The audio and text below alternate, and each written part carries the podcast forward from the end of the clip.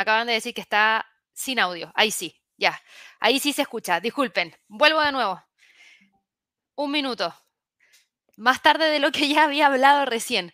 Eh, hoy día partimos a las 8.40, jueves primero de julio. Les estaba comentando que partimos 10 minutos tarde. Les pido disculpas por eso, porque teníamos eh, un problema de conexión con lo que nosotros utilizamos para transmitir la señal a YouTube y finalmente la logramos conectar. Así que con eso pudimos entregarles esta, este live, pero claro, viene 10 minutos tarde y bueno, después de un minuto hablando sin que me escuchen, más tarde aún, pero igual, aquí estamos, yo les voy a recuperar el tiempo que me demoré en partir el día de hoy, pero son temas técnicos que lamentablemente tratamos de controlar al 100%, pero no podemos siempre. De hecho, si ustedes se fijan, este live estaba programado a las 8 de la mañana para partir a las 8.30. Pero bueno, por mucho tiempo que uno le dé de espera y todo, etcétera, igual hay cosas que uno no puede controlar. Así que ahí les pido un montón de disculpas por ese atraso, pero igual hoy día yo les vengo a hablar acerca de dos cosas y eso les estaba comentando. Dos cosas que están pasando en el premercado súper importantes y que tienen que ver con eh, lo que fue la entrega de su reporte trimestral, que es en este sentido Macy's, y también lo que es el reporte de ganancia trimestral de em, C3.ai. Ambas estaban con caídas súper, súper fuertes en el premercado. Y no son caídas chiquititas, por eso están destacadas el día de hoy. Vamos a verlo acá de inmediato. Tenemos por un lado, a ver, déjenme ver acá, C3.ai, que ambas entregaron reportes de ganancias trimestrales, así que yo las voy a ver de inmediato. Porque el reporte de ganancia trimestral de C3.ai estuvo completamente en línea con lo que nosotros esperábamos. Un buen reporte. Fíjense, logró perder menos de lo que el mercado esperaba y en cuanto a beneficio por acción, superó la estimación de mercado, pero la acción cae casi un 20%. ¿Y cuál es la razón de la caída? Perspectivas no tiene perspectivas buenas para lo que es el resto del año. Y eso, por supuesto, que afecta a la cotización de la acción. Ustedes saben, una cosa es lo que pasó en el pasado, lo que nos dice que va bien encaminada para poder pasar a entregarnos un beneficio por acción y dejar de entregarnos pérdidas por acción. Pero por otro lado, si tiene malas perspectivas, entonces, ¿cómo va a poder hacer eso en el corto plazo? Y ahí es donde la acción empieza a decaer y de hecho ese 3 punto ahí se está desplomando este casi 20% porque la empresa, que es una empresa de inteligencia artificial, pronosticó unas perspectivas de ingresos anuales por debajo de todo lo que el mercado estaba esperando. Cuando nosotros estábamos evaluando de inteligencia artificial, después de lo que nos dijo Test eh, Nvidia, ¿qué es lo que ustedes esperaban? Tener buenas perspectivas para el resto del año. Si Nvidia está entregando buenas perspectivas para el resto del año, todo el resto de las empresas de inteligencia artificial deberían haber estado más o menos alineadas con eso. Y lamentablemente no es así. En este caso, C3.ai entregó unas perspectivas más bajas y esta alza que tuvimos durante el día martes, donde subió un 33%, yo les decía, viene para prepararse para la entrega de su reporte trimestral, con lo que nos había entregado como información Nvidia durante el fin de semana, que empujó a todas las empresas ligadas a inteligencia artificial al alza. Pero claro, viene y nos entrega esta perspectiva, se desinfla y finalmente terminamos quedándonos en los mismos niveles que teníamos antes de este gran salto. Es como si no hubiese pasado la información de Nvidia durante ese día martes en la apertura. Así que no es algo bueno. Hoy día está cotizándose tres puntos ahí en torno a los 32,15 tras un retroceso de ahora 19,60%. Por ende, vuelve a reingresar a esta zona en la cual estaba entre los 35 y los 16. Y en cuanto a Macy's, que era otra de las que me estaban preguntando también mucho durante las últimas horas, la vamos a ver acá, Macy's está hoy día con una caída de un 5%. Está cotizando en 12 dólares con 90 centavos. Lo habíamos hablado durante toda la semana. Yo les decía, sector minorista. El sector minorista está muy presionado. Estamos con líneas de tendencias hacia la baja muy fuertes, con medias móviles muy fuertes también empujando hacia abajo, con rupturas de niveles importantes de soporte. Y claro, ayer había cerrado en 13,59 y hoy día tuvimos noticias provenientes desde esta compañía que vuelven a generar presión. Macy's está con este movimiento hacia la baja porque nos entregó previsiones de venta para todo el año que fueron recortadas. ¿En comparación a qué? En comparación a lo que habíamos visto durante la última entrega de su reporte trimestral. Así que todo eso es lo que ha estado pasando por lo menos en las últimas horas y por eso yo quería comentarles acerca de estas dos. Yo sé que también algunos de ustedes han estado hablando muchísimo acerca de otras compañías como por ejemplo Salesforce o CRM, que también ha sido una de las que ha sido bastante interesantes, pero antes de pasar a eso, les quiero mencionar también que hay otra compañía, y bueno, les dije el precio de premercado, Macy's está en 12,91, El próximo nivel de soporte estaría acá en 12,38 como próximo nivel más importante. Eh, en cuanto a otra compañía que es muy similar, Dollar Tree. Dollar Tree también nos entregó movimientos hoy día muy bajistas, eh, estaba con una caída importante que ahora ha logrado recuperar, cae un 1.02%, está cotizando en 113,59 y claro, aquí se acopló un poco a los movimientos que estaba teniendo Macy's en ese sentido. Eh, hemos conocido también movimientos importantes de otras compañías. Eh, Target, de hecho, lo vamos a ver acá, rapidito. Target que venía con una presión fuertísima y que algunos de ustedes también me preguntaron acerca de esa compañía esta semana por lo que iba a ser el reporte de Macy's. Target viene cayendo una, dos, tres, cuatro, cinco, seis jornadas consecutivas en donde acumula un retroceso en total de alrededor de 13,37% y eso nos está dejando con una cotización de mercado en 128,75, cae un 1,67% y eso nos deja por debajo de los 100 29. ¿Y qué pasó con Target? Bueno, lo que pasa con Macy's no es bueno para el sector en general. Ahí vemos que gran parte de estas empresas que eh, están ligadas o tienen la misma exposición a, una, a un mismo sector de la industria son las que finalmente han estado acarreando a otras empresas con los movimientos de premercado, por lo menos hoy día. Y en el caso de Target, claro que hay un movimiento importante hacia la baja y el eh, Target está con esta caída porque tuvimos también una rebaja de parte de JP Morgan. El banco citó varios factores, entre ellos el debilitamiento del entorno de gasto de los consumidores, las continuas pérdidas de acciones por las recientes controversias y los vientos en contra de la inflación en los supermercados en términos generales. Así que Atentos ahí con Target porque no se ve que vaya a cambiar de tendencia y con esto empieza incluso a ampliar la caída en búsqueda de los 108,90. Teníamos también noticias de Victoria's Secret, de CSX, de Viva Systems, de Pure Storage, de Dollar General, de CrowdStrike, de Chewy, de eh, Nordstrom, de Salesforce. Voy con Salesforce, las otras me las voy a saltar porque no me preguntan mucho acerca de ellas y bueno, cuando me pregunten ahí las revisaremos, pero no las voy a ver yo porque no me han preguntado, no recuerdo haber recibido preguntas respecto a eso. Salesforce hoy día cae y cae fuertemente, cae alrededor de un 7%. Y aquí hay que prestar atención porque está cotizando en 207,16, se está quedando justo muy cerquita de esa línea de tendencia alcista que veníamos evaluando desde el 23 de diciembre. Todavía no cambia de tendencia, todavía no hay un quiebre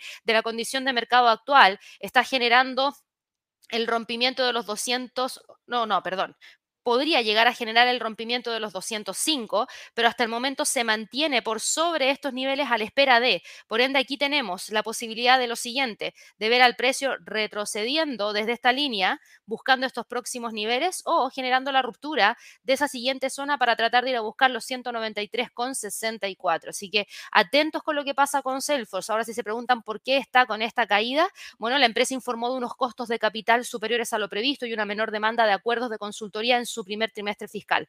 Malos datos malos datos. Y por último, si me han preguntado también por Lucid, Lucid el día de hoy está con una caída de alrededor de un 12%. También ahí lo lamento para quienes tengan acciones en el mercado eh, y en exposición en el mercado de vehículos eléctricos, porque la acción de Lucid, y específicamente en Lucid, cae 13,77%. No es una buena noticia, es una caída bastante fuerte, nos está dejando con la cotización de mercado en 6,70.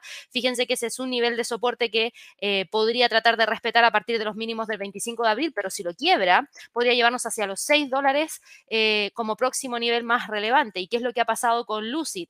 Esta compañía dijo que está recaudando unos 3 mil millones de dólares a través de una nueva oferta de acciones. Añadió unos 1.800 millones de dólares que van a proceder de una colocación privada con el Fondo de Inversión Pública de Arabia Saudí, que posee alrededor del 60% de la empresa, es decir, buscando nuevamente recaudar capital para poder seguir operando.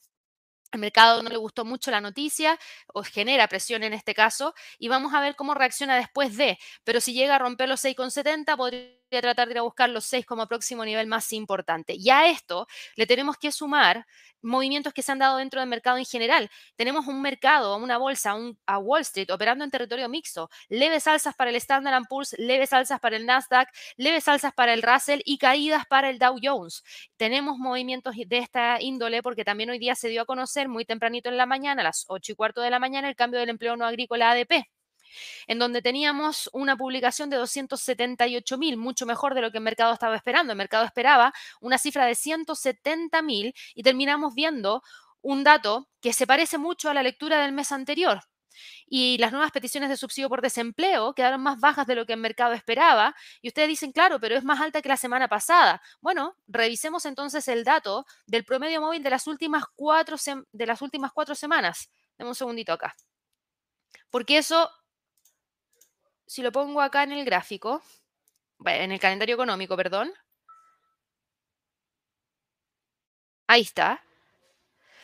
229.500. En el historial tenemos acá una cifra que ha estado bordeando los 235.000, por lo menos en bastante tiempo. Y si ustedes se fijan, se ha quedado más o menos plano. Por ende, no hay mucha sorpresa proveniente desde este sector en cuanto a solicitudes de desempleo. La productividad no agrícola está en menos 2,1%. Los costos laborales unitarios quedaron en 4,2%. Si suben los costos laborales unitarios, ¿qué significa? Podríamos tener también traspaso de esos costos laborales que aumentaron en comparación al mes anterior, porque ojo, el dato aquí está en rojo porque, claro, no llegó al 6,3%, pero si tú ustedes lo comparan con eh, el 3,2% que tuvimos el mes pasado, subieron los costos laborales. Subieron los costos laborales y eso se puede traspasar hacia el precio final. Y ese traspaso hacia el precio final finalmente nos podría dejar con lo que tenemos hoy en día, que es una inflación que sigue siendo presionada y que sigue empujando hacia el alza, y eso le podría entregar mayor presión a la Fed para poder seguir subiendo las tasas de interés. De hecho, la probabilidad de ver una próxima alza de tasas de interés que le hemos venido viendo, y yo no me voy a demorar nada en revisar esto, denme un segundo, quiero ver si cambió lo que se viene para más adelante, las probabilidades son las siguientes, fíjense. Fíjense en esto, y de hecho voy a volver acá. Fíjense en esto.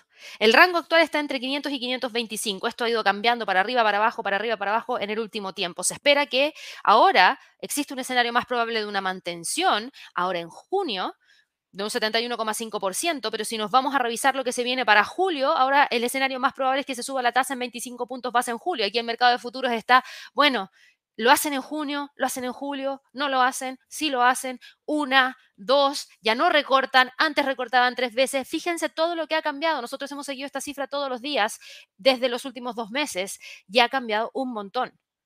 Lo que sí está claro es que gran parte del mercado de futuros ve a lo menos un alza de 25 puntos base, ya sea en junio o en el mes de julio, pero por lo menos una. Y ahora también ya están más de acuerdo con la posibilidad de que no necesariamente tengamos un recorte de la tasa. ¿Por qué? Porque si el mercado laboral sigue estando fuerte, tenemos una inflación que sigue presionando, todavía la economía podría aguantar una política monetaria que siga empujando a sostener todo esto que significa aplicar una política monetaria más restrictiva sin tener un aterrizaje forzoso. Entonces, atención con eso. Todo eso es lo que está generando estos movimientos dentro del mercado. La Cámara de Representantes de Estados Unidos aprobó la ley sobre el límite de la deuda forjada por el presidente Joe Biden y Kevin McCarthy, que fue el portavoz de la Cámara de Representantes, que impondría restricciones al gasto público hasta las elecciones del año 2024 y evitaría así un impago. Los legisladores de ambos partidos se unieron para aprobar el proyecto de ley por 314 votos a favor y 117 en contra el día de ayer en la noche. El acuerdo obtuvo el respaldo de dos tercios de los republicanos de la Cámara de Representantes, una importante muestra de confianza para McCarthy.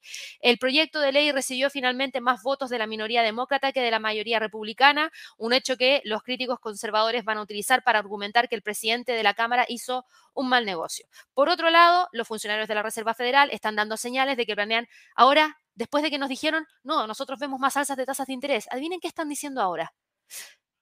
Estamos planeando mantener las tasas de interés en junio estables. Entonces, claro, estamos finalmente nosotros, los traders, casi que la deriva de lo que dice o no dice los miembros de política monetaria de una semana a la otra, porque cambian de una semana a la otra. La semana pasada y antepasada tuvimos una gran cantidad de funcionarios del FOMC diciéndonos no, nosotros vemos firmemente una próxima alza de tasas de interés, no mantenciones y menos aún recortes. Y ahora nos dicen y nos dan señales de que planean mantener las tasas de interés en junio. Por eso cambió esta probabilidad. Fue por, por las declaraciones de los miembros del FOMC. Además, están conservando la opción de subir más en los próximos meses, lo que le resta también importancia al informe mensual de empleo que se va a publicar el día viernes. Básicamente, el non-fan payroll ya pasa a segundo plano. No, no, es tan relevante. El gobernador Philip Jefferson, nominado para ocupar la vicepresidencia y que a menudo se hace eco de las opiniones del presidente Jerome Powell, dijo el día de ayer que saltarse una subida de tasas de interés le daría a los responsables de política monetaria tiempo para poder evaluar los datos, pero no excluiría futuros endurecimientos. Tras estas declaraciones de Jefferson, los traders redujeron todas las probabilidades de una subida de tasas de interés en la reunión que vamos a tener ahora en junio, que parte el 3 y finaliza el 14 de junio con la posibilidad de tener esa alza de tasa, eh, eh, de tener la decisión de la tasa, em, yo creo que es una señal. Yo creo que es una señal bastante importante y probablemente también está en sintonía con lo que está diciendo en el último tiempo Jerome Powell. Así que yo creo que en ese sentido hay que estar muy atentos porque estamos viendo que está dándose todo este movimiento dentro del mercado. Y por último, también les quiero mencionar lo siguiente. Tenemos acá a Nvidia, ¿cierto? Que estuvo con un movimiento bastante importante durante las últimas jornadas, que llegó hacia los... Eh, 400 dólares por acción, ¿cierto?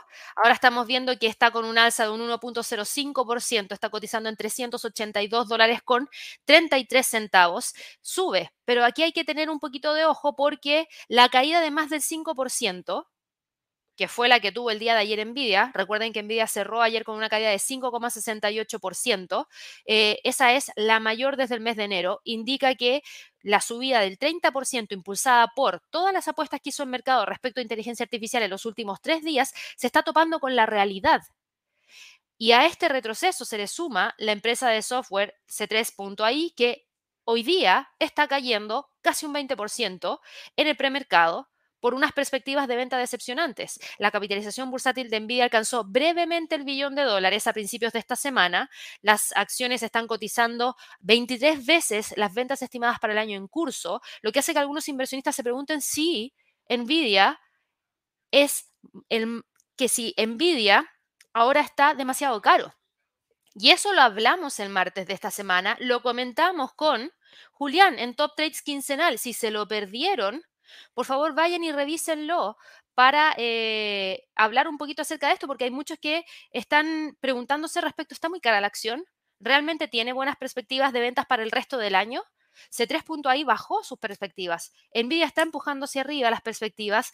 ¿Tiene la fuerza para poder generar nuevos máximos históricos? ¿O viene ahora un respiro y nos termina dejando entre los 360, 400 y después incluso puede evaluar la línea de tendencia alcista tan pronunciada que tiene desde principios de año? Yo les dije, en mi caso personal, yo ahora estoy evaluando la acción. Todavía no, no tengo tanta claridad y por eso cuando me han preguntado respecto al ingreso de nuevas operaciones, después de alcanzar un máximo histórico, por lo general, por lo general, viene alguna toma de ganancias y zonas de consolidación. La zona recién estaría empezando a tratar de formarse, entregar una opinión sin esa información ya trazada. Eh, yo considero que en ese sentido es un poquito más riesgoso y por eso yo me estoy quedando a la espera de, y lo vengo comentando desde que el precio logró generar la ruptura de los 300. Claro, con la entrega de su reporte trimestral empujó con todos los 400. Yo ya consideraba que esta zona era la zona que tenía para este año, que era recuperar gran parte de lo que había perdido el año anterior. Y ahora la pregunta es, ¿tiene más aún para poder seguir hacia arriba? ¿O ya pasó? Recuerden cómo operan los inversionistas institucionales. Recuerden la teoría de Wyckoff. Si no saben qué lo de qué estoy hablando, vayan y tomen el curso Fundamentos Sólidos del Trading. Tómenlo, por favor. ¿Por qué? Porque ahí les enseño respecto a esto y yo creo que ahora se va a venir una zona de consolidación por los grandes movimientos que tuvo y porque tiene que existir algún pequeño ajuste dentro del mercado entre lo que opinan los traders institucionales y lo que está pasando con el sector retail. Ese curso de fundamentos sólidos del trading, eh, en la descripción de este video encuentran un enlace, pero igual si van a nuestra página www.inversionesytrading.com, vayan ahí donde dice Masterclass, ahí lo encuentran.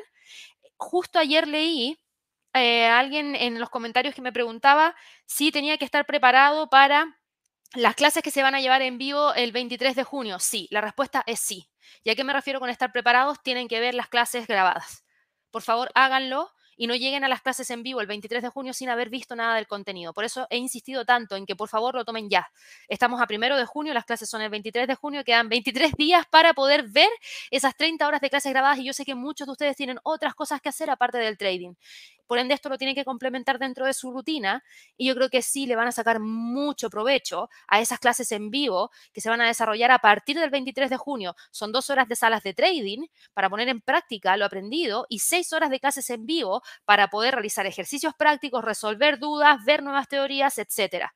Entonces, por favor, traten de revisar ese curso también. Y para aquellas personas que todavía se preguntan respecto al si pueden inscribirse o no al Trading Day, que también lo vamos a estar desarrollando el 21 de junio, dos días antes de esas clases en vivo del de, eh, curso de fundamentos sólidos del trading, todavía pueden, tienen hasta el 14 de junio, literalmente les quedan 14 días para registrarse, si no se registraron antes de esa fecha, bueno, lo siento porque ahí se cierran los registros, por ende, por favor, si saben de alguien si ustedes pertenecen a un grupo de traders o lo que sea y creen que esta información les podría servir a gente que está interesada en invertir y que le gustaría invertir con inteligencia artificial, bueno, invítenlos, invítenlos. Para aquellas personas que no tienen idea y que no están tan interesadas, bueno, por favor, no ocupen los puestos. Recuerden que esto lo hacemos de manera presencial en Medellín y transmitido vía streaming para todo el mundo. Así que para que lo tengan súper, pero súper, súper presente. Dicho eso, sigamos hablando acerca de lo que ha estado pasando con el mercado. Yo les hablaba acerca de los datos que se han dado a conocer acá y todo lo que tenemos para el resto de la jornada se viene dentro de 58 minutos más, donde vamos a conocer el PMI manufacturero del ISM, donde vamos a conocer inventarios de petróleo crudo de la Agencia Internacional Internacional de Energía, donde vamos a conocer indicador de precios del sector manufacturero, donde vamos a conocer un montón de otros datos que se van a dar junto con declaraciones de Harker, la hoja de balance de la Fed y bueno, lo que se viene para el día de mañana que es el non-fan payroll. Así que hoy día deberíamos tener una jornada, yo diría, relativamente movida. Así que eh, para que lo vayan ahí tomando en consideración. Lo último, antes de irme a los otros mercados y responder las preguntas, porque hoy día partimos tarde, lo sé, ahí ya les pedí algunas pequeñas disculpas respecto a ese tema, pero claro, cuando son temas técnicos nosotros no los manejamos más encima, partí el live y estaba sin audio porque tenía el micrófono muteado, eso es lo peor, partir un poquito después y más encima con el micrófono muteado, yo hablando sola y nadie escuchándome, ¿qué es eso? pero bueno, eh, Meta Platforms hoy día, ¿en qué está? A ver, quiero destacar a Meta, porque Meta también ha sido una de las acciones que cuando nos entregó una noticia respecto al tema de unir inteligencia artificial con publicidad, yo les dije, dedito para arriba para Meta, me parece súper bien, y ahora le está saltando competencia. Hay otras empresas que están tratando de hacer lo mismo para poder entregar servicios de marketing digital incorporando la inteligencia artificial.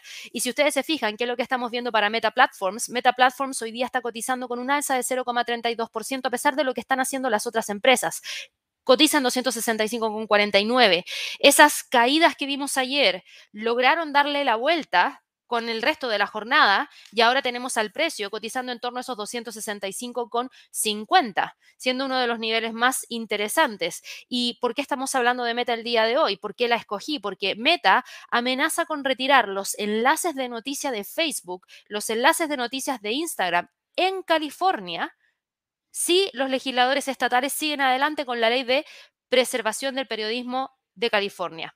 La empresa respondió de forma similar después de que se presentara una propuesta relacionada en el Congreso en diciembre, así como en Canadá, y bloqueó brevemente todos los enlaces de noticias en Australia antes de llegar a un acuerdo con el gobierno de ese país. Entre las enmiendas figuraba una cláusula que estipulaba que las plataformas digitales y los grupos de noticias tendrían que mediar durante dos meses antes de someterse a un arbitraje obligatorio. Y aquí Canberra también acordó tener en cuenta los acuerdos comerciales existentes y avisar a las plataformas digitales con un mes de antelación antes de tomar una decisión definitiva sobre la aplicación de la ley. Entonces la pregunta que nos queda ahora es, ¿va a volver a ocurrir lo mismo? O no. Pero es una noticia de meta que si ustedes se fijan, hay que seguirla, no genera tanto impacto dentro de la acción, la acción sigue teniendo tendencia alcista hasta sobre tres medias móviles y está empujándose arriba en búsqueda de los próximos niveles donde tenemos los 272,70 como uno de los próximos niveles más relevantes. Ahora sí, en cuanto a niveles para el Standard Poor's, no hay mucha novedad. Lo único que yo les voy a decir para hoy día, por favor, presten muchísima atención a los 4.180, que es donde el precio está respetando la línea de tendencia hacia el alza, que si la llega a quebrar por mayor presión bajista, podría llevarnos a los 4.150.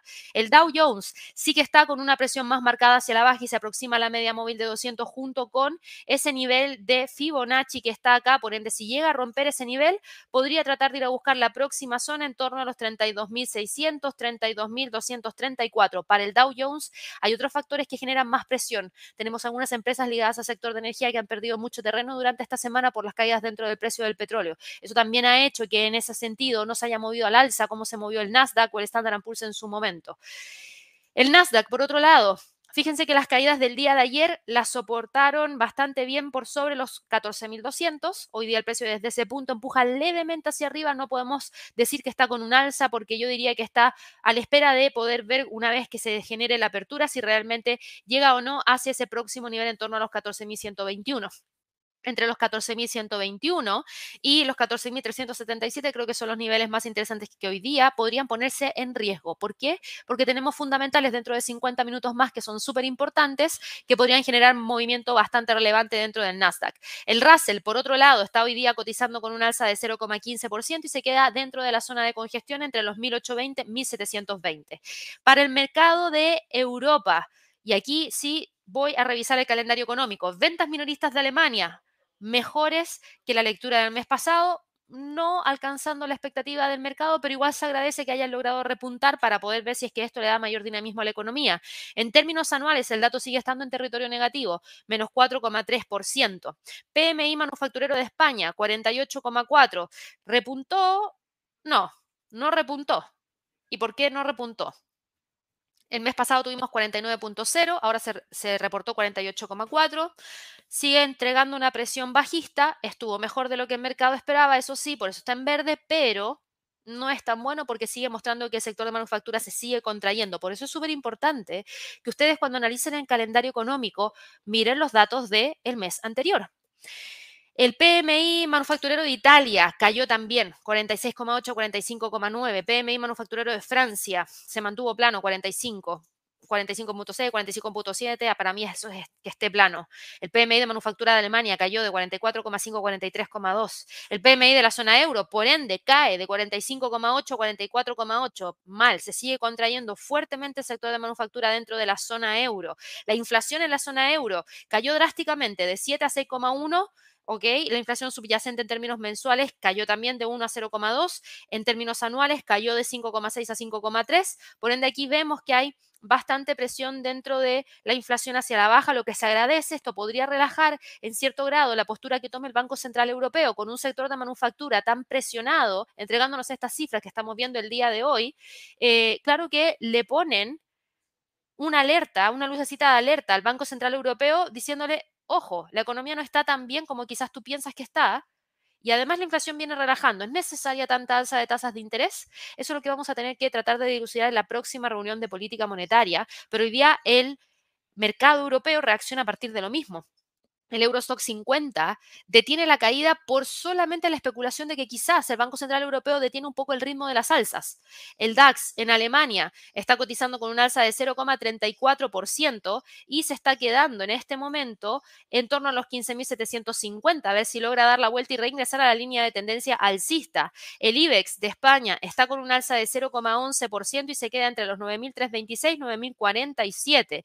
El FTSE, no, después vamos al FTSE. El CAC 40 cae 0,36%. No cambió la tendencia hacia la baja. Lo único que sostiene el precio ahora son los 7.045. Pero de que sigue con tendencia bajista, sigue con tendencia bajista. Y el FTSE del Reino Unido si miramos acá el calendario económico, hoy día tuvimos datos provenientes desde el Reino Unido. Tuvimos el indicador nationwide de precios de vivienda, que ya prácticamente pasa inadvertido porque lo vemos todas las semanas, pero yo voy a resaltar el PMI de manufactura. El PMI de manufactura terminó quedándose en 47.1, pasó de 47.8 a 47.1, por ende no es bueno, todavía siguen mostrando mayor contracción. Terminó mejor de lo que el mercado esperaba, pero igual es una contracción dentro del sector de manufactura. La concesión de hipotecas cayó, los préstamos netos a individuos cayeron, podríamos tener en ese sentido quizás menor dinamismo dentro de la economía en el próximo reporte de Producto Interno Bruto. Así que esto también genera presión hacia la baja por parte del FTSE, que hoy día cae 0,06% y opera en torno a 7.457. En cuanto al mercado de las criptos, tenemos acá el Bitcoin cotizando con un retroceso de 0,93%, opera entre los 27.638 y los 26.000, está logrando mantenerse sobre la media móvil de 200 periodos y se queda entre esos 26.900 y los 26.638. Ethereum, como hay mayor aversión al riesgo, también está con una caída de 0,39%, pero fíjense, no logró reingresar a la zona de los 1.850, así que está en este momento quedándose dentro de esa zona. Em, para el resto del mercado, las divisas, ¿qué pasó con el dólar index? Para sorpresa de muchos de nosotros, a pesar de los movimientos que se han dado con los cambios en las probabilidades en los últimos días, el dólar no logró romper los 104,50. Hoy día, no, 104,70 mejor dicho, 104,70. Hoy día, como vimos que la probabilidad de ver un alza en la próxima reunión de junio cayó, también cae levemente el dólar, pero como existe la posibilidad de que haya un alza en julio, ahí es donde estamos viendo que tenemos eh, estos movimientos que contienen al precio, donde no lo dejan salir de ahí. Por ende, hoy día el nivel más importante está en 103,95. El euro dólar tomó un pequeño respiro, ¿Por qué? Porque esto le cae, yo diría que con un poquito como anillo al dedo, pero si al mismo tiempo el Banco Central Europeo tampoco genera mayores alzas de tasas de interés, no tiene justificaciones para poder apreciarse frente al dólar. Y eso es lo que hace que, si bien hoy día se mueva hacia el alza, las alzas estén limitadas a esta línea de tendencia bajista. Por ende, para esta jornada, dentro de los niveles más interesantes que vamos a tener que monitorear, tenemos los 1.074 y la zona de, no, mejor dicho, no, 1.072 que está un poquito más cerquita y los 1.068 78. La libra dólar opera hoy día con un alza de 0,35%. Está generando el rompimiento de los 1.2470. Reingresó a la línea de tendencia hacia el alza y está tratando de tomar ventaja de esta debilidad por parte del dólar.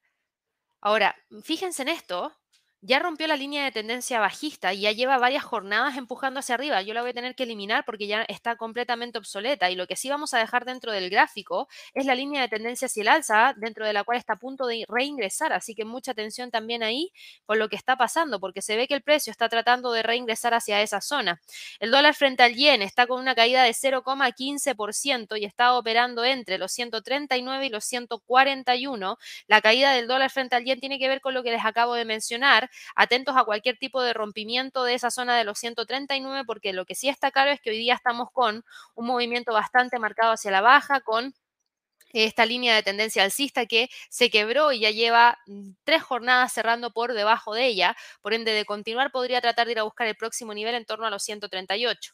El dólar norteamericano frente al canadiense está cayendo 0,20% y el próximo nivel estaría ahí en torno a los 1.35 con 13. Ojo con ese nivel de soporte, yo lo considero sumamente relevante. Tenemos dos medias móviles que convergen justamente en esa zona. El australiano frente al dólar norteamericano está en este momento cotizando en torno a los 0,6525, opera entre los 0,6550 y los 0,65. Hay líneas de tendencias hacia la baja, tenemos al precio por debajo de las tres medias móviles, pero el freno que pegó en los 0,65 es importante. Yo no esperaba que tuviéramos esta salida de los miembros de la Reserva Federal diciendo es probable que mantengamos en junio.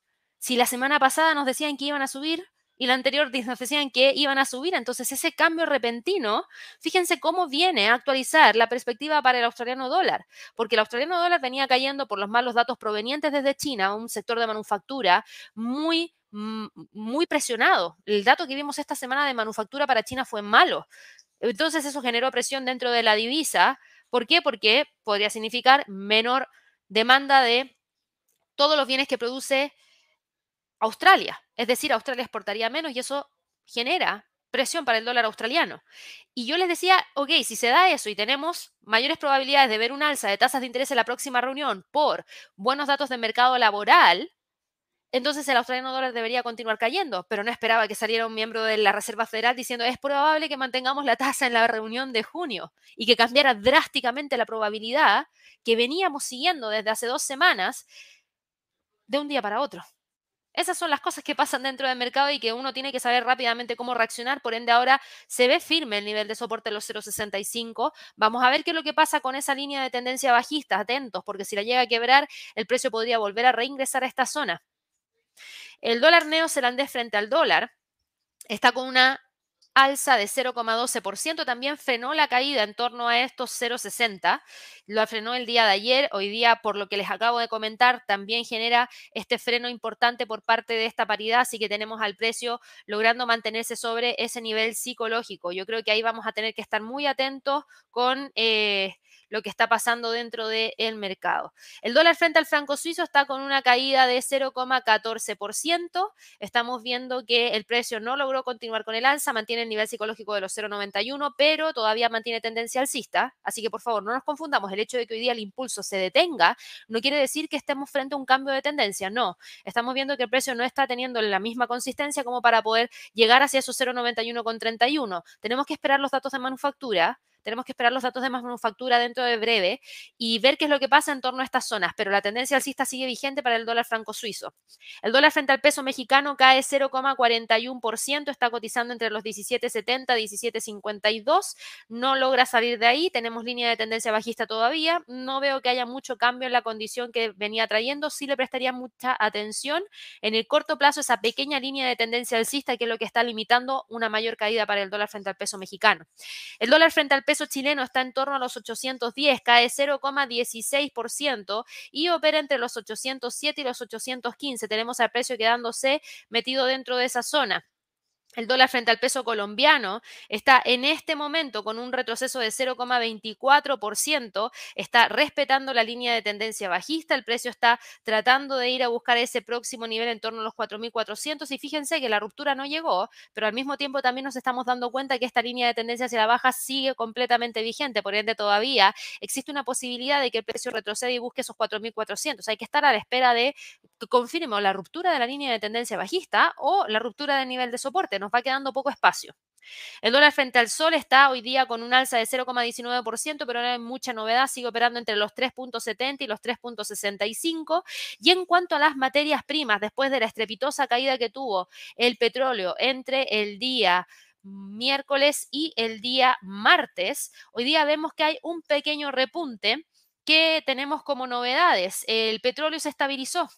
La posible pausa en las subidas de tasas de interés en Estados Unidos y la aprobación de esta votación crucial sobre el, proyecto de ley del techo de la deuda de Estados Unidos se vieron contrarrestadas por el informe sobre el aumento de los inventarios en el mayor consumidor de petróleo del mundo. Ayer los funcionarios de la Reserva Federal sugirieron que las tasas de interés podrían mantenerse en suspenso durante este mes fue suficiente para poder calmar un poco al mercado. Y por otro lado, la Cámara de Representantes de Estados Unidos aprobó este proyecto de ley que suspende el techo de la deuda pública, mejorando las posibilidades de evitar un desastroso impago. Tuvimos la demanda de China. El mayor importador de petróleo del mundo no generó una buena expectativa necesariamente por otro lado, hubo un aumento de los inventarios de crudo en Estados Unidos y eso influyó negativamente dentro del mercado. Las fuentes del mercado, y aquí citando las cifras del Instituto Americano del Petróleo o el American Petroleum Institute, más conocido como los inventarios del API, indicaron el día de ayer que los inventarios de crudo en Estados Unidos aumentaron en unos 5,2 millones de barriles la semana pasada. Y a esto tenemos que sumar a la incertidumbre por lo que podría ser la próxima reunión de la OPEP y sus aliados, que va a ser el día 4 de junio, entre los que se encuentra Rusia y en donde hemos visto que han existido ciertas confrontaciones entre Arabia Saudí y Rusia respecto a lo que deberían estar haciendo para más adelante. Así que yo creo que ahí hay que prestarle un poquito más de atención a lo que va a pasar durante ese día 4 de junio y esto va a ser específicamente el día martes Seguro Javier, no, el día domingo, perdón, no martes. Seguro Javier les entrega la información el día lunes 5 con actualizaciones respecto al petróleo. El oro, por otro lado, ah bueno, y en términos de niveles, porque eso sí me faltó decir, fíjense que ahora el precio está respirando un poco, si nos vamos a un gráfico de 15 minutos, yo creo que muchos de ustedes se tendrían que haber dado cuenta ya de que el precio está operando dentro de esta zona, operando dentro de esa zona desde el día de ayer a la una y cuarto de la tarde. Por ende, los niveles más relevantes de corto plazo son 68.73, 77.48. Si genera algún tipo de rompimiento, vamos a saber si va a buscar los 70 o los 64. El oro. El oro está hoy día con un movimiento interesante hacia dónde? Está hoy día con un movimiento interesante hacia el alza. Y digo interesante porque una vez más intenta mantenerse sobre los 1960. El precio ha logrado quedarse sobre ese nivel. De ahí podría tratar de buscar el próximo nivel de resistencia en torno a los 1980. Esa media móvil de, de 100 periodos la está, le está sirviendo bastante. Si yo me voy acá al gráfico de 30 minutos, déjenme mirar esto que está acá.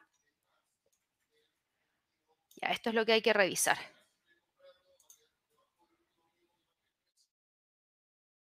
1952, 1972 y al precio quedándose metido dentro de estos dos niveles a la espera de. Así que yo creo que hay que estar muy, muy atentos a ver todo lo que está pasando dentro del mercado para poder definir si logra generar la ruptura de los 1972 para ir a buscar los 1980 o ver si es que definitivamente logra generar la ruptura del nivel de soporte que tenemos acá que coincide además en este gráfico de 30 minutos con una media móvil de 200 periodos. Así que todo eso es lo que vamos a tener que estar siguiendo muy de cerca dentro de los próximos minutos. En cuanto a la plata, la plata está hoy día cotizando con los siguientes movimientos similares a los de el oro. La plata está eh, tratando de, y digo similares porque no digamos que el oro está con un alza increíble, no. El oro está en este momento con un alza que es de 0,18%. Y si nosotros revisamos lo que está pasando con la plata, la plata no está con un alza espectacular, está recién tratando de quedar en territorio positivo, pero sí ha logrado recuperar terreno perdido en las últimas jornadas y ahora lo que está tratando de hacer es ver la posibilidad de volver a quedarse sobre la línea de tendencia bajista, sobre la media móvil de 100 tratar de romper la resistencia en 23,63 para tratar de ir a buscar el próximo nivel en torno a los 24. Por ende, sí, se ve interesante. A ver si es que logra continuar con el empuje hacia la próxima zona en torno a los 24.093. El cobre, por otro lado, sube 0,41%, está cotizando en 3.73, entre los 3.73 y los 3.60. El precio se está quedando metido ahí dentro de esa zona. No lo veo necesariamente saliendo de ahí. Yo veo que el precio se está quedando entre estos dos niveles, entre los 3.73 y los 3.60 para el resto de la jornada. Así que eso es lo que ha estado pasando el día de hoy en el premercado. Nos quedan ocho minutitos para poder conocer lo que se viene en cuanto a... Em, la apertura, por supuesto, y cómo reacciona el mercado a toda esta cantidad de datos que les acabo de mencionar. Así que yo me voy a ir a revisar las preguntas, que yo sé que las tienen ahí esperando hace bastante rato porque las había visto y por ese tema técnico no las podía responder rápido porque, claro, partimos un poquitito más tarde, pero bueno, se solucionó.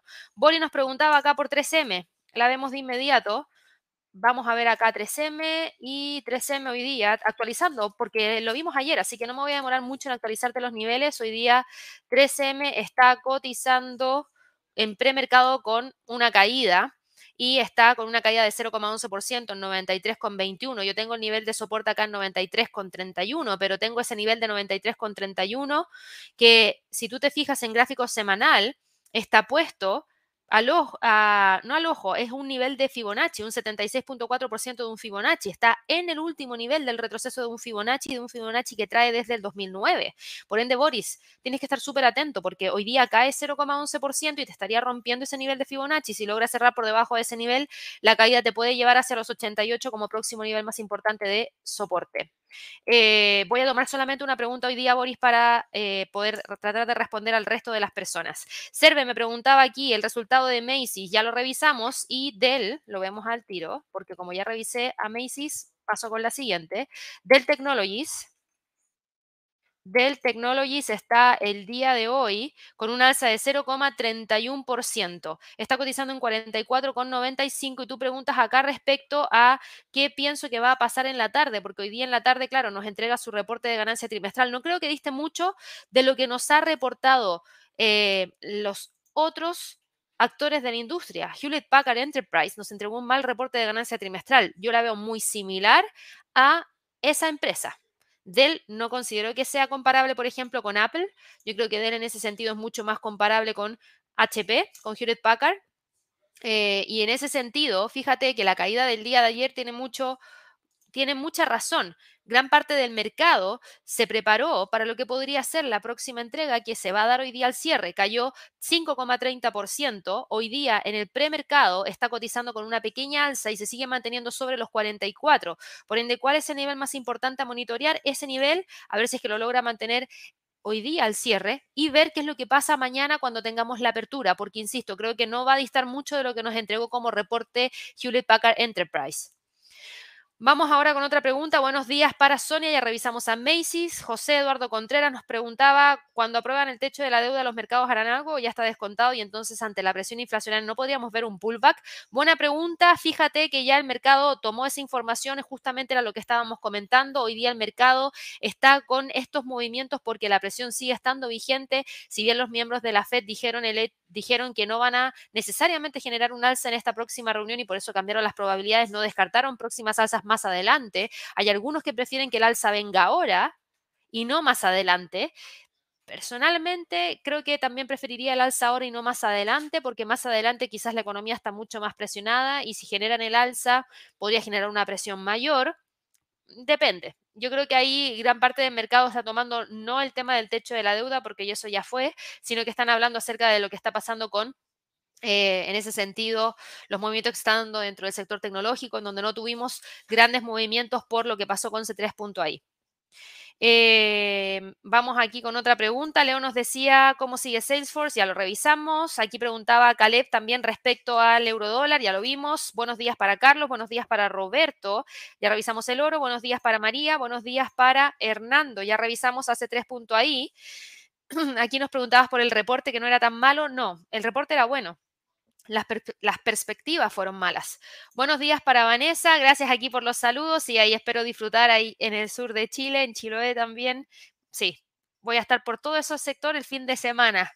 Así que muchas gracias por el saludo. José, a ver, en mi negocio tengo una utilidad neta del 35% mensual después de costos e impuestos. Referente al trading, ¿cómo hacer para pasar de una estrategia que renta 5% mensual al 35% que obtengo del negocio? Uf.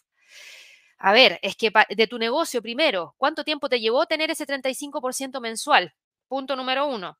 Eh, punto número dos, en el trading, para tener un 35% mensual consistentemente, se tiene que trabajar bastante. ¿Y sabes qué es lo que se tiene que trabajar bastante? No es solo la estrategia, es más el tema psicológico, el control de las emociones. Cuando tú ya encuentras una estrategia, Luego, para poder aplicarla y que realmente sea consistente, tienes que controlar mucho las emociones. Y claro, lo que pasa es que hay meses en los cuales vas a tener algún rendimiento que no es bueno, pero hay otros meses en los cuales vas a tener rendimientos interesantes también. Lo hemos visto en la sala de trading junto a Javier, que yo creo que muchos de ustedes lo siguen.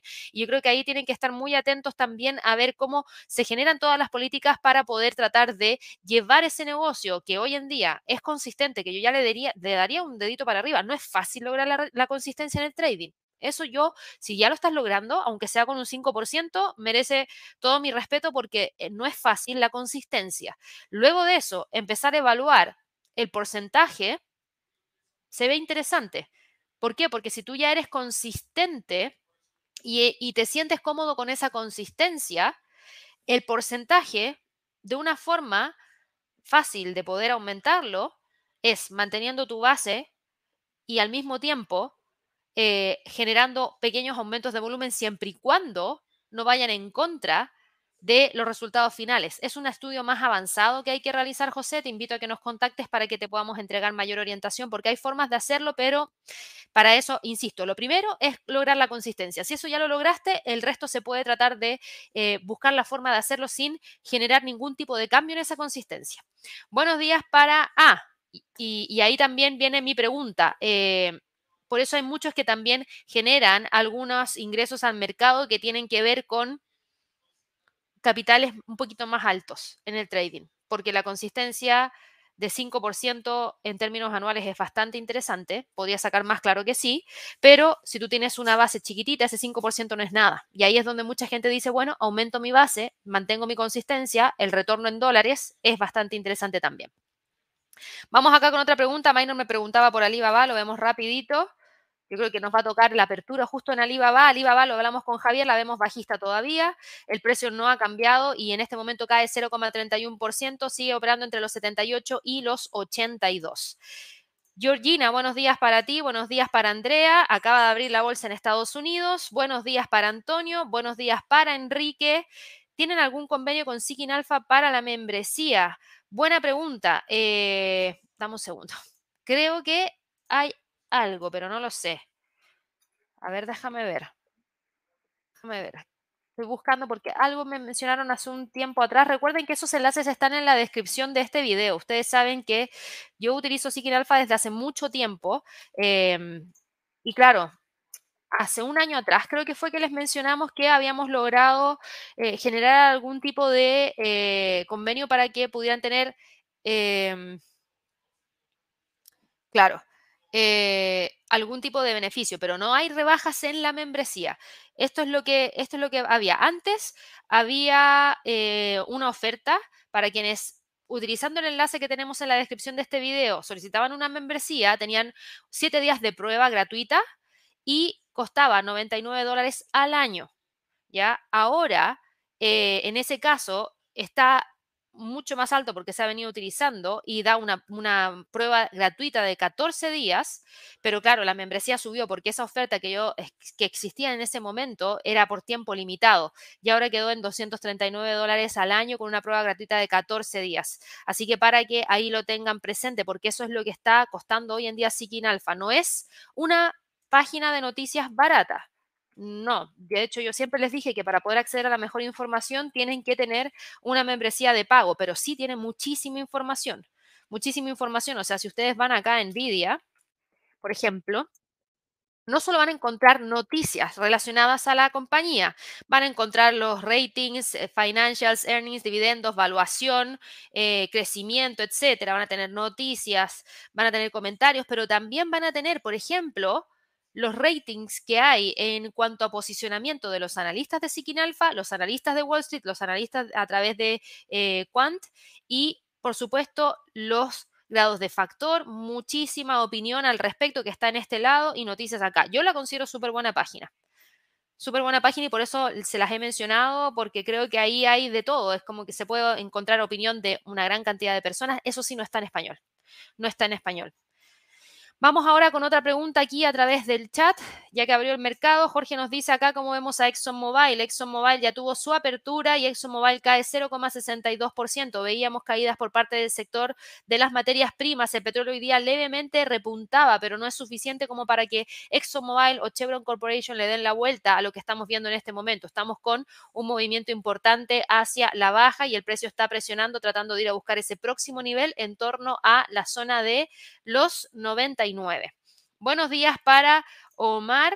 Eh, Omar me preguntaba acá por CH, ya, por Charles Schwab.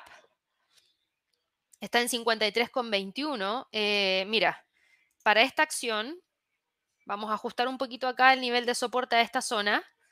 Vamos a tomar una línea de tendencia bajista que es esta de acá que yo considero que el precio se está quedando muy tranquilamente dentro de estos dos niveles y con esa pequeña presión hacia la baja. Sí, en las últimas jornadas trató de impulsarse hacia arriba, pero fíjate cómo se vio frenado en la jornada del día viernes en no lograr romper esta línea que trazamos a partir del máximo del 14 de marzo, máximo del 25 de mayo. Después trató de nuevo, el 30 de mayo no lo logró. Ayer con eso definió el movimiento hacia la baja. Descartamos entonces que pueda tratar de ir a buscar los próximos niveles hacia el alza, dado que rompió ese pequeño impulso hacia el alza que traía de desde el día 11 de mayo, yo diría que sí, que se ve un poquito más limitada y el próximo nivel de soporte lo tenemos ahí en 52. Buenos días para Néstor, me dice caída en mercados o índices arriba. En este momento, después de la apertura, mercado mixto con solamente el Nasdaq tratando de levantar. Buenos días para Sonia, nos preguntabas acá por el SPY. El SPY está en este momento cotizando en 417,20, fue una apertura bajista, reingresó al rango, todavía mantiene línea de tendencia hacia el alza, pero de que no está buscando los 424, no los está buscando por lo menos no por ahora. Buenos días para David. David nos preguntabas por TQQQ. Rogers Ultra Pro está en 34,62 también. Bueno, el mercado en general, y esto tiene que ver con todos estos ETFs que eh, siguen a los índices, fíjate que no logró romper los 37,68, terminó quedándose en torno a esa zona y... Em, tiene todavía las líneas de tendencia. Es que esto pasa también con los índices en general. Hemos visto que los índices están logrando mantener las líneas que traían desde antes de lo que se ha dado a conocer en las últimas horas, pero también es cierto que todos esos índices han tenido un retroceso. Eso se tiene que ver reflejado dentro del SPY, se tiene que ver reflejado dentro del triple Q y también del TQQQ. Vamos ahora con otra pregunta para María. Me preguntaba por qué APP AAP, perdón, está cayendo. Advanced Auto Parts. Advanced Auto Parts nos entregó un mal reporte de ganancia trimestral durante el día de ayer. Esa fue la razón por la cual tuvo un gran movimiento bajista, entregó malas perspectivas para el resto del año y eso sigue presionando a la acción, sobre todo en momentos en los cuales un mercado accionario está presionado. No solamente cae por lo que está pasando por estos instrumentos, sino que también cae por todo en términos generales. El próximo nivel más importante está acá y eso está en torno a qué? A los 68.00. El precio se queda entre los 68 y los 79 como niveles más relevantes. Verónica nos preguntaba acá, Saludos desde Florida. ¿Podrías ver a JD? ¿Crees que se recupere de su caída? Lo vamos a ver acá de inmediato.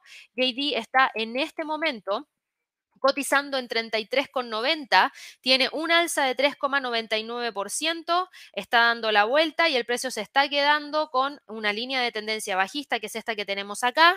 Eh, el precio está empujando, tratando de ir a buscar el próximo nivel y el próximo nivel está en torno a los 36,40. No la vemos saliendo de ahí, está tratando de quedarse por sobre esa zona a la espera de, yo veo que hay línea de tendencia bajista, veo que hay medias móviles, no veo a estas empresas en China específicamente cambiando de tendencia en el corto plazo no, yo creo que en ese sentido se están quedando muy calmadamente dentro de estas zonas.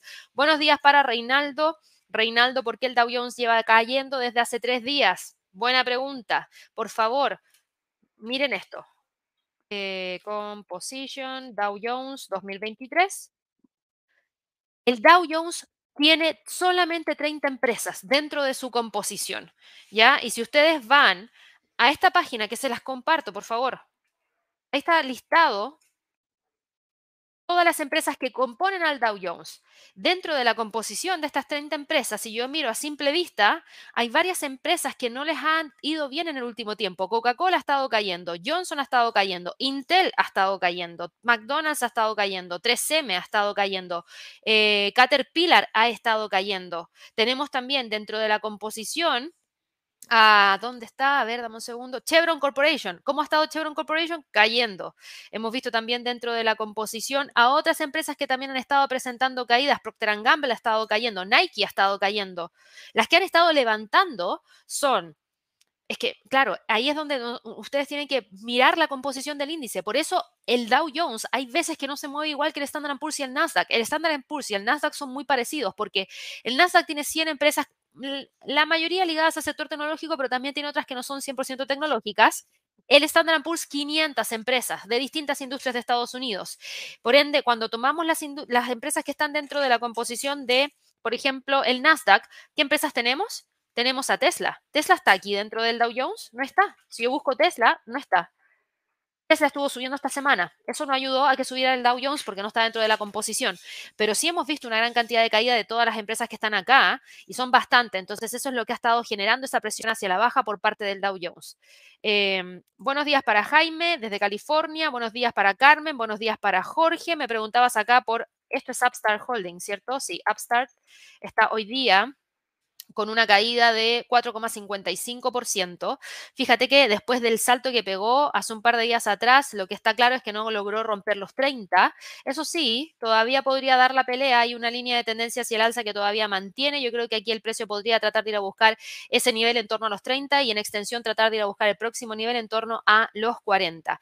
Buenos días para Cristian. ¿Hay algún fundamental que justifique la caída de ABBV?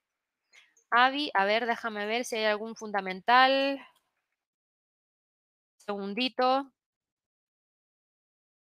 Sí, hay un fundamental. AstraZeneca anunció su decisión de descontinuar. esa es la razón.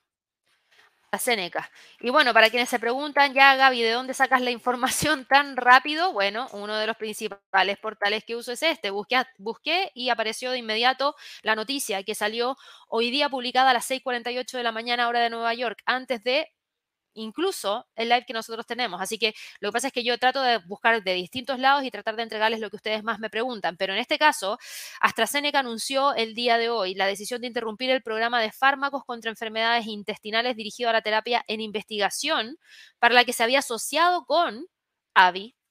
Y claro, si se discontinúa eso, esa asociación también queda en veremos. Eh, recuerden que ahí se eh, está viendo que en este caso y de hecho déjenme verlo en la noticia porque había un punto súper importante que es este. eh, AstraZeneca había adquirido todos los derechos del Brasicumab y el Brasicumab es eh, la terapia que se llevaba a cabo con AVI.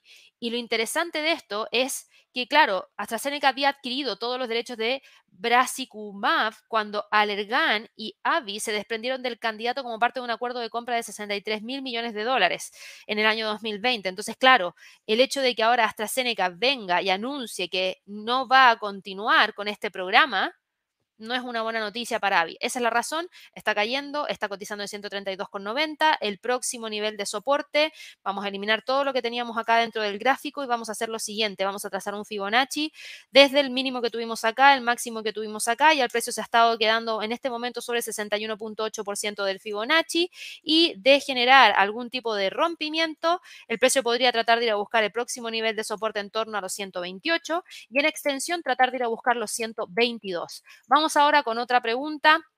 Brian, muchas gracias ahí por el like. Buenos días para María. Me preguntabas por SQM si va a seguir cayendo. Buena pregunta. ¿Cómo le ha ido a las empresas ligadas a los vehículos eléctricos? No tan bien. Eso tiene que ver con que hay menor demanda de litio. Los malos datos provenientes desde China del sector de manufactura hablan de una economía resentida y una economía resentida que no demanda vehículos eléctricos significa menor demanda de litio. Y eso es lo que hace que en este caso estas mineras ligadas al litio también sientan esa presión hacia la baja. Eh, ahora, en cuanto a tu pregunta, si va a seguir cayendo, aquí hay un nivel de soporte súper importante que está en 63,50, depende de eso. Si lo respeta, da la vuelta, si no, podría continuar cayendo hacia los 60. Buenos días para K-Pop, buenos días para Esteban, buenos días para Daniel, que me preguntabas acá por el euro frente al dólar neozelandés. El euro frente al dólar neozelandés está en este momento en 1.77,63. Fíjate, lo hablamos ayer, 1.7852 ha sido uno de los niveles más importantes a monitorear y como también hay mucha especulación de que no necesariamente el Banco Central Europeo va a generar una próxima alza de tasas de interés en su reunión por los malos datos que está presentando la economía de la zona euro y al mismo tiempo por una caída en la inflación, eso genera una pequeña detención del alza por parte del euro. Buenos días para Manuel, ya hablamos de Alibaba. Eh, vamos aquí con otras preguntitas. Me salto ahí todo lo que me dijeron que no me escuchaba. Gracias por todos esos datos. Igual los veo acá. Eh, ya revisamos Murat, australiano dólar. Eh, aquí Aubier decía AMD me hizo perder dinero ayer, lo siento mucho. AMD el día de hoy, vamos a ver en qué está. Tranquilita tranquilita, fíjate que está respetando ese nivel de los 116.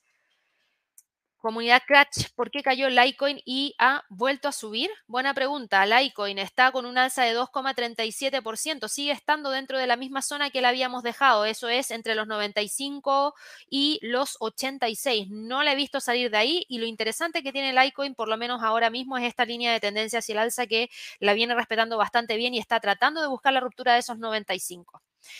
Buenos días con eh, buenos días para Jorge desde Guatemala. Muchas gracias a Joel por los saludos. Baja auto, a ver.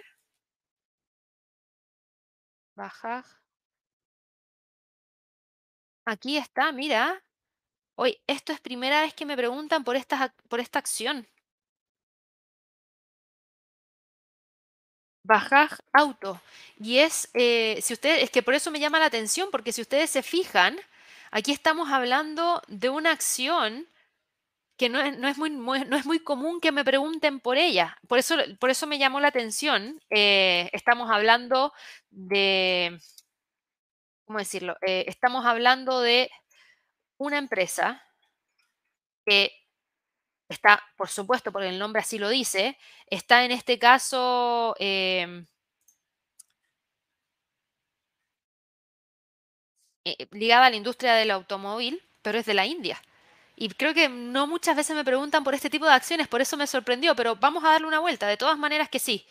A ver, Bajaj Auto eh, trae tendencia alcista desde hace muchísimo tiempo se pegó una caída bien fea acá en la pandemia, pero fíjate que ha logrado repuntar, pero espectacularmente. ¿Qué vehículos está produciendo? No lo sé. Me gustaría investigar un poquito más al respecto. Em, había una línea de resistencia importante por los dos máximos que se habían alcanzado acá y logró quebrar. Si uno traza una extensión de Fibonacci desde este mínimo a este máximo a este mínimo, rompió ya el nivel de el 61.8% de esa extensión de Fibonacci. Súper interesante, con tendencia alcista de todas maneras. Se ve que el precio está tratando de empujar hacia el alza. Mira, oye, ¿sabes qué? Muy bien esto que está pasando. Eh, para aquellas personas que no lo tenían presente, y creo que, ¿sabes qué? Me está gustando una idea que estoy eh, evaluando.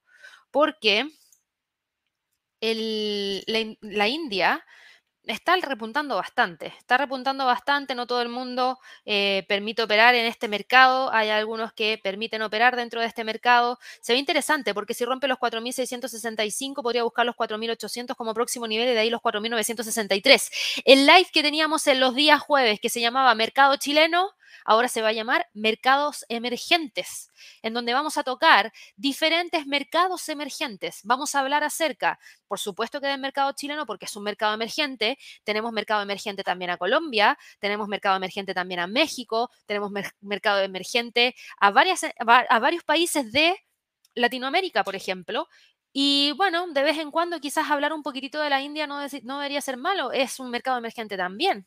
Entonces, por eso, por eso lo tomé en consideración. Interesante. Súper bien va. Va con línea de tendencia alcista, atento a los 4.665, a ver si va a buscar el próximo nivel en torno a los 4.800.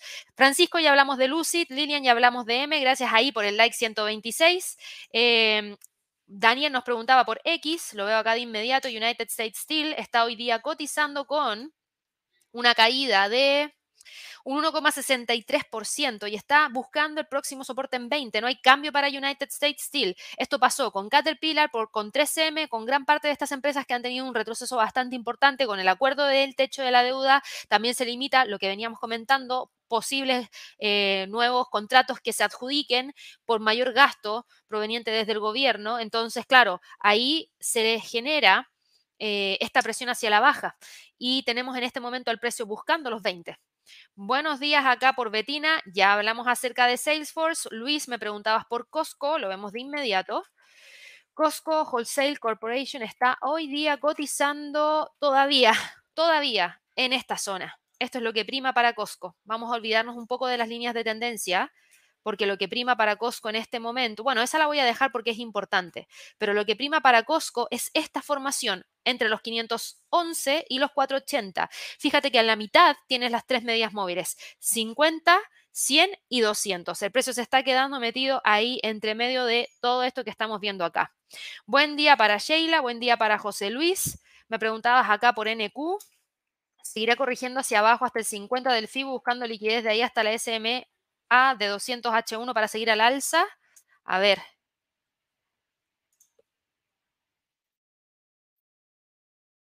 Hasta la media móvil de 200. Esto está acá en 14.100. Hay una línea de tendencia bajista que se ve firme dentro de esta zona. El próximo nivel de soporte está aquí. Hay una línea de tendencia hacia la baja que es esta que tenemos acá. Depende. Depende del nivel de ruptura. Si rompe los 14.241, creo que sí existe la posibilidad de que vaya a buscar esa media móvil de 200, pero dependemos de la ruptura del nivel de soporte que acabo de dejar trazado ahí. Eh, Oviera, ayer me preguntabas por AMD. Mira, ayer tuviste caídas de parte de AMD, ayer tuviste caídas por parte de Nvidia, ayer tuviste caídas por parte de C3.ai, ayer tuviste caída por parte de todo ese sector en general. Eso fue lo que terminó repercutiendo directamente en AMD. No era que existiera una noticia en específico de parte de AMD, sino que estuvo ese sentimiento generalizado dentro de todas estas compañías que te acabo de mencionar. Jenny preguntaba si consideraba si podía seguir cayendo el Dow Jones y la respuesta es sí, sí, porque mira lo que está haciendo en gráficos de una hora. Se aproxima rápidamente hacia este nivel, y si lo quiebra, claro que podría continuar con la caída porque la línea de tendencia bajista en gráficos de una hora es bastante pronunciada, está ahí. Vamos acá con otras preguntitas que no hayamos visto ya. Sandra me preguntaba por T. Me he saltado algunas porque ya las revisamos. ATT está hoy día cotizando en, déjame ir al gráfico diario, 15,68, la línea de tendencia bajista sigue completamente vigente, por ende el respiro que tuvimos de las últimas tres jornadas al parecer estaría ya llegando un poquito a su fin, no se ve que esté buscando generar el quiebre de la línea de tendencia bajista y tampoco está, y tampoco está rompiendo los 15,90, por el contrario, lo está respetando como resistencia. Y voy con las últimas preguntas de hoy día, aquí yo nos preguntaba por Micron Technology, Micron Technology está en este momento cotizando en 68,82 y fíjate que esta acción tiene una línea de tendencia alcista que está ahí. Tenemos esto que está acá, que es hacia la baja, claro que sí. Yo voy a trazar un Fibonacci desde esta, de este mínimo a este máximo, lo vamos a cambiar de color a uno morado y fíjate que, claro, el precio se está moviendo entre los 67, 65, 69, 56 y yo lo veo súper cómodo ahí, por lo menos para esta jornada. Y la última pregunta que voy a ver el día de hoy es para Edwin, que me está preguntando por Apple. Apple hoy día sube 0,05%. Tenemos líneas de tendencias hacia el alza que siguen completamente vigentes al precio hoy día sin tanto impulso para buscar los 182.50, esa es una realidad, pero sí se mantiene muy firme entre los 176 y la zona de los 182,50. ¿Cómo abrió Apple? Apple al alza, Meta sube un 1,22%.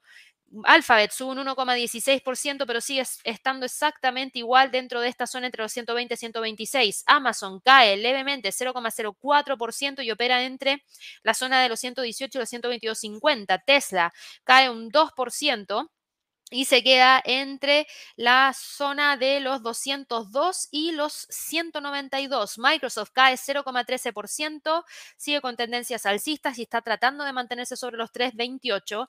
Moderna cae un 1,02%, está buscando los 124. Chevron cae 0,11%, está a punto de romper los 150. Ojo con Chevron. ExxonMobil está cayendo y va en búsqueda de los 99. Netflix sube un 1,01%, está buscando la ruptura de los 400. American Airlines cae 0,95% y se queda entre los 15,14 y los 14,56. Norwegian cae 0,54% y no logra romper los 15,12. Disney cae 0,82% y está buscando los 86. Bank of America cae un 1,19% y como próximo nivel tendríamos el nivel de 20 de 27. Albemar le cae 0,81%. Está buscando esos 190, Nvidia sube 2,39% y en este caso para Nvidia lo que vamos a dejar es la zona de los 420 y el nivel de soporte en 375. De hecho, si quieren, saben que tomemos el mínimo y el máximo que existió después del gap. Eso es 367,420. AMD está con una caída de 0,43% respetando los 115,84 y en cuanto a los índices, todos están hoy día con movimientos bajistas, atentos con la línea de tendencia alcista para el Standard Poor's, atentos para el Dow Jones con el nivel de los 32.640, el Nasdaq es el único que está con una leve alza, pero ojo que si retoma las caídas podría buscar los 14.121 y el Russell cae 0,38% tratando de ir a buscar esos 1720. Con eso me voy despidiendo. Muchas gracias a todos por compartir el día de hoy en este live de premercado americano. Espero que tengan una excelente jornada de trading y nos vemos a las 11 en Alerta Forex. No se lo pierdan, por favor, y a todos los que nos están viendo por primera vez, suscríbanse, denle clic a la campanita de notificaciones. Ojalá que nos regalen muchísimos likes y no se olviden que viene el Trading Day el 21 de junio. Las inscripciones son hasta el 14. Vayan y regístrense ya. Es un seminario gratuito. Vamos a hablar de cómo utilizar la inteligencia artificial en el trading. Les vamos a entregar una guía de diseño de estrategia y también seis oportunidades de trading para el tercer trimestre de este año. Con eso me despido, que espero que todos estén muy bien y nos vemos pronto. Hasta luego.